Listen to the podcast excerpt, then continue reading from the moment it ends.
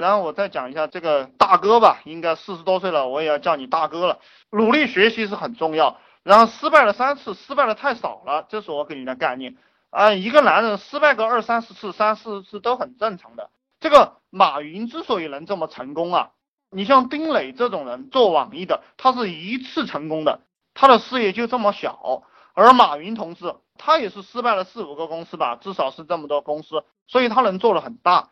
失败都是营养，就你能吸收到很多东西。比如说马云同志他做的那个中国黄页吧，他为了发展的更快，他从杭州电信还是中国电信，反正是有这么个故事，就是吸收了一千多万这样的资金吧，然后就把这个股权给了这个中国电信了，他没有把控这个公司，最后这个中国电信就把他排斥出局了。所以说他最后做阿里巴巴，他就要求他自己必须要有一票否决权，这就是经验。这个经验非常的宝贵，就算孙正义投了他三千万美金，占了百分之四十的股份，那么马云同志依然是有一票否决权的。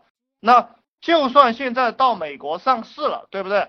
那马云同志他依然是采用了这个合伙人的这样一个制度。那这个合伙人的制度，也就是说，马云同志依然把控着阿里巴巴一切主动权。啊，这个就是经验，非常的宝贵。呃，所以不要怕失败。然后我们创业的人，你只要脑袋里不怕失败了，你就战胜失败了，然后你就必然成功。有没有理解？不要怕代价。一个男人一旦能够承担代价的时候，就是你成熟的时候，就是别人愿意愿意跟你合作，愿意把你叫老大的时候。你们能理解吗？一个男人，你愿意承担失败的时候，就是别人把你叫老大，跟着你混的时候。呃，老板都是很会画大饼的，想问怎么把话说生动，说生动没有用，要说真诚才有用，说生动没有用，要说真诚才有用，不要去研究那些花招，就是我一直在给大家讲，你要有一颗诚心，你要有一颗诚心，然后这些兄弟都会跟你干了，但是这个诚心不要对着傻逼用，这个也是很多人没有经验哈，你一旦判断他是傻逼了，你就可以算计他了，对不对？你这个诚心只能够掏给那些聪明人，真正的愿意跟着你混的人啊！这个兄弟们自己去理解。呃，然后你的梦想，你吹的这个牛，你吹的这个牛要天天强化，不断的强化。一个是给你自己听，另一个是给团队的听。你如果不强化你这个牛的话，你慢慢你自己就忘记了。就有些兄弟创业，就是今天记得，明天记得。过了几天他就不记得了，就是因为没有天天强化梦想。呃，然后你的团队成员也是这个样子，你不给他强化这个梦想，强化未来，然后他一个月两个月他也忘了，他也不知道为啥跟着你了，然后这个你的这个团队就散掉了啊。呃，我想做一个专业保真的拍卖平台，不知有何建议啊？你问的这个问题我回答不了，因为你这一句话也没有说得很清楚。其实老板就是关注团队建设的。我就这样跟你讲吧，其实你不用关注你的业务，你关注战略，关注趋势，关注这个仗怎么打就行了。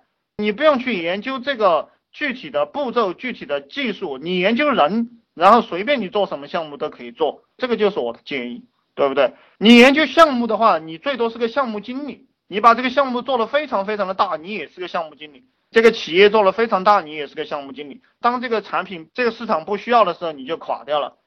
其实。当老板就是一个套路，套路懂了，啥都懂了。你去做一个项目，一定有同行，知道吗？你去找你那个同行，然后他怎么干，你怎么干，你先去复制。呃，我昨天讲过，我们赚钱第一步是模仿，要模仿的好。第一步是模仿，就跟走路一样，对不对？就跟小孩说话一样，你要先叫妈妈妈妈，不停的叫，他才跟你学得会。模仿好了过后，然后你就自己可以组合了。各种词语学会了，你就可以组合，最后你才可以创新。就其实赚钱就是这么简单，你跟着模仿就行了。只是说开始选择，开始选择的时候，你要选择好项目。就这个项目到底暴不暴利，这是我我现在选项目。呃，小创业者。一定要选暴利项目。当你有很多钱，你有这个资本的时候，你可以选择呃利润比较低的项目，因为你这个时候是靠规模效应。小创业者，如果你选规模效应的项目的话，你没有这么多钱，你没有这么多钱，然后你又没有进账，几下就把你拖死了。其实我们创业的人有百分之八九十都是因为选择这个利润低的项目把自己搞死的哈。